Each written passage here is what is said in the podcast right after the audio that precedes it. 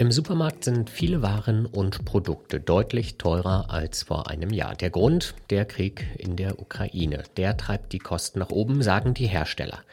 Doch Paul Donovan widerspricht. Der UBS-Banker spricht von einem Märchen, um Gewinne zu maximieren. Darum geht es in dieser Folge von Wieder was gelernt. Abonnieren Sie den Podcast gerne überall, wo es Podcasts gibt.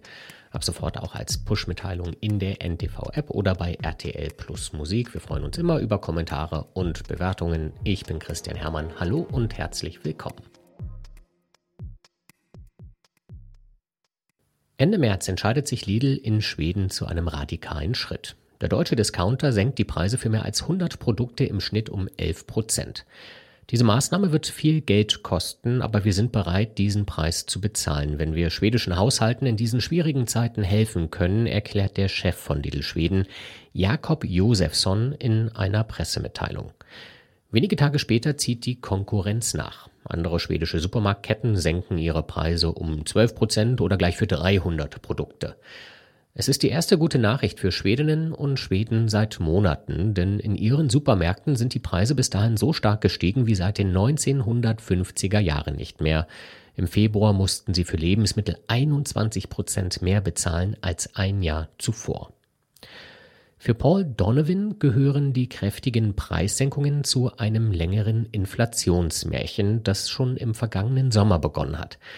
Denn der britische Ökonom von der Schweizer Großbank UBS sagt, dass speziell die Preise in Supermärkten und in der Gastronomie schon längst nicht mehr steigen, weil es Probleme mit Lieferketten und hohen Energiekosten gibt oder weil Arbeitskräfte fehlen. Stattdessen nutzen Fastfood-Restaurants, Lebensmittelhersteller und Einzelhandelsketten ihre leichtgläubige Kundschaft aus, um die Gewinne zu maximieren. So the first time probably would have been back in 2010. Das erste Mal habe ich profitgetriebene Inflation wahrscheinlich 2010 in Großbritannien erlebt. Sie betraf damals vor allem Nahrungsmittelpreise. Supermärkte haben ihre Preise erhöht und wie immer gesagt, das ist nicht unsere Schuld. Die Kosten in der Landwirtschaft sind gestiegen.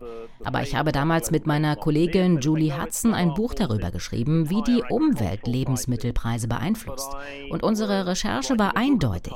Der Preis von Lebensmitteln im Supermarkt hat sehr wenig mit dem zu tun, was Landwirte verlangen und erhalten. Die größten Kostenpunkte im Einzelhandel sind Arbeitskräfte, die Verkaufsflächen, Werbung und Vertrieb. Die Ausgaben dafür sind damals aber nicht gestiegen. Mit unserer Analyse konnten wir also beweisen, dass höhere Preise im Supermarkt nicht mit steigenden Kosten in der Landwirtschaft gerechtfertigt werden können. and those costs were not rising particularly at that time. And so we were able to do analysis which showed that the prices being charged by UK supermarkets were not justified by the increase in agricultural costs. Das Phänomen ist unter Ökonomen als Greedflation bekannt, als Gierflation oder ganz klassisch Profitgier. Paul Donovan spricht aber etwas weniger aufgeregt lieber von profitgetriebener Inflation. Das erste Mal ist ihm diese Art der Inflation vor 13 Jahren in seiner britischen Heimat aufgefallen. Weltweit kommt es ungefähr alle 15 bis 20 Jahre, dazu sagt er. Derzeit sind viele Länder der EU, Großbritannien und Nordamerika betroffen. Dort sind Zahnpasta, Waschmittel und Windeln deutlich teurer als vor einem Jahr. Und nicht nur in Schweden, sondern auch in Deutschland kosten Brot, Eier, Zucker und andere Waren des täglichen Lebens im Schnitt fast ein Viertel mehr als im Frühjahr 2022. Als häufigster Grund wird immer noch der russische Angriff auf die Ukraine genannt. Direkt im Anschluss an die Corona-Pandemie wurden die Lieferketten damit ein zweites Mal durchgerüttelt und durch die Sanktionen sind die Preise für Öl, Gas und andere Kraftstoffe explodiert, genauso wie die Preise für Getreide. Doch diese Entwicklung ist längst vorbei. Die Lieferketten haben sich entspannt, Strom ist auch in Deutschland schon wieder günstiger als vor dem Krieg und Weizen und Mais kosten in Europa inzwischen wieder so wenig, dass polnische Landwirte sich gegen Importe der günstigen ukrainischen Konkurrenz wehren. Das wird viele europäische Verbraucher überraschen, sagt Paul Donovan. Denn denen werde ja erzählt, der Krieg sei schuld an skandalös teuren Lebensmitteln, wie er es formuliert. Aber in entwickelten Ländern haben die Preise im Supermarkt nur sehr wenig mit den Preisen in der Landwirtschaft zu tun. Stattdessen handelt es sich um Profitmaximierung und zwar von groß und klein. It's a perfectly rational thing for a company to do. I mean, a company wants to maximize its profits. Es ist nachvollziehbar, dass Unternehmen ihre Gewinne maximieren wollen. Das ist ganz normal. Und wir müssen auch bedenken, kleine Betriebe können profitgetriebene Inflation genauso gut wie große Unternehmen. Zum Beispiel das familiengeführte Restaurant mit der sympathischen Großmutter in der Küche, das dein Abendessen zubereitet. Wenn die Familie kann, verlangt sie vielleicht auch Wucherpreise. Und aus ihrer Perspektive muss man natürlich sagen, warum sollte die Familie nicht versuchen, mehr Geld zu verdienen? In your family run restaurant. Die Grenze zwischen Profitmaximierung und Wucher ist schmal, aber bei vielen Supermarktwaren wurde sie offensichtlich überschritten. Denn nicht nur in den USA, sondern auch in Europa haben viele Unternehmen trotz Corona und Krieg Rekordgewinne und steigende Margen gemeldet. Sie haben offensichtlich nicht nur steigende Kosten an ihre Kundschaft weitergegeben, sondern noch etwas draufgepackt und diese Preissteigerung dann als fair verkauft. Aber diese Märchenstunde scheint vorbei. Verbraucherinnen und Verbraucher scheinen diese Geschichte nicht mehr zu glauben. In Großbritannien zum Beispiel hat der Einzelhandel für März sinkende Absatzzahlen gemeldet und in den USA hat Windel- und Zahnpastahersteller Procter Gamble schon das zweite Quartal in Folge weniger Produkte verkauft. Paul Donovan spricht von einem Stimmungswandel. Denn der schwedische Aufschrei beim Blick auf den Kassenbon war in den vergangenen Wochen nicht der einzige. In Norway in I think late February early March In Norwegen haben die Supermärkte Ende Februar oder Anfang März die Preise erhöht. Dann gab es einen öffentlichen Aufschrei und innerhalb von 48 Stunden wurden die Preiserhöhungen wieder zurückgenommen. In Schweden sind die Preise in Supermärkten vergangenen Monat auch gesunken, nachdem die Inflation ein immer größeres Thema in der Öffentlichkeit und die Begründung dafür hinterfragt wurde. Wir haben teilweise auch sinkende Preise in Großbritannien. Waitrose, das ist eine britische Supermarktkette, hat angekündigt, dass die Preise für 300 Alltagsprodukte um etwa 14 Prozent gesenkt werden. Man sieht also langsam aber sicher eine Veränderung. So you're starting to see some some uh, uh, changes coming through already.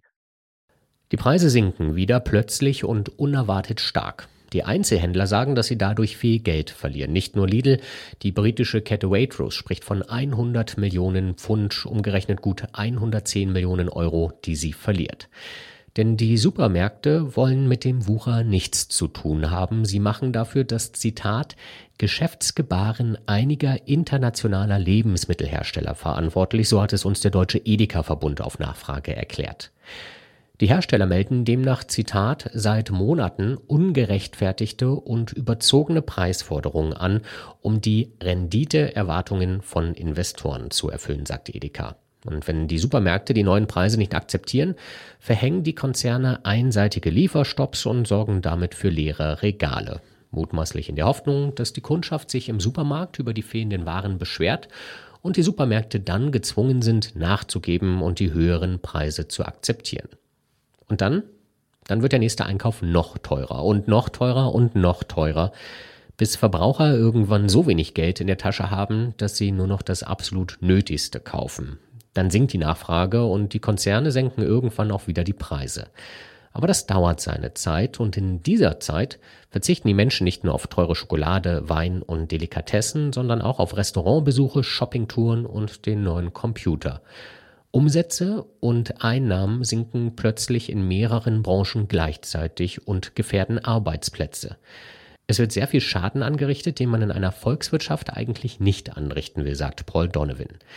Der UBS-Ökonom empfiehlt deshalb, dass die Supermärkte, aber auch die Kundschaft nur bei betroffenen Produkten konkreten Widerstand leisten, die Preise kritisch hinterfragen, Wucher öffentlich anprangern dann werden die betroffenen Produkte schnell wieder günstiger. Historisch gesehen sind die Phasen der Wucherinflation nämlich schon nach anderthalb Jahren wieder vorbei. So there was a, a very famous boycott of cottage cheese in Israel. Ähm, äh, es gab vor zehn Jahren einen berühmten Boykott von Hüttenkäse in Israel, nachdem er deutlich teurer geworden war. Diese Dinge können die Planung eines Unternehmens verändern, denn auch die Ausweitung von Gewinnmargen hat einen Preis. Sind es höhere Gewinne hier und jetzt wert, dass sich treue Kunden von dir abwenden oder dein mühevoll erarbeitetes Fünf-Sterne-Rating zerstört wird?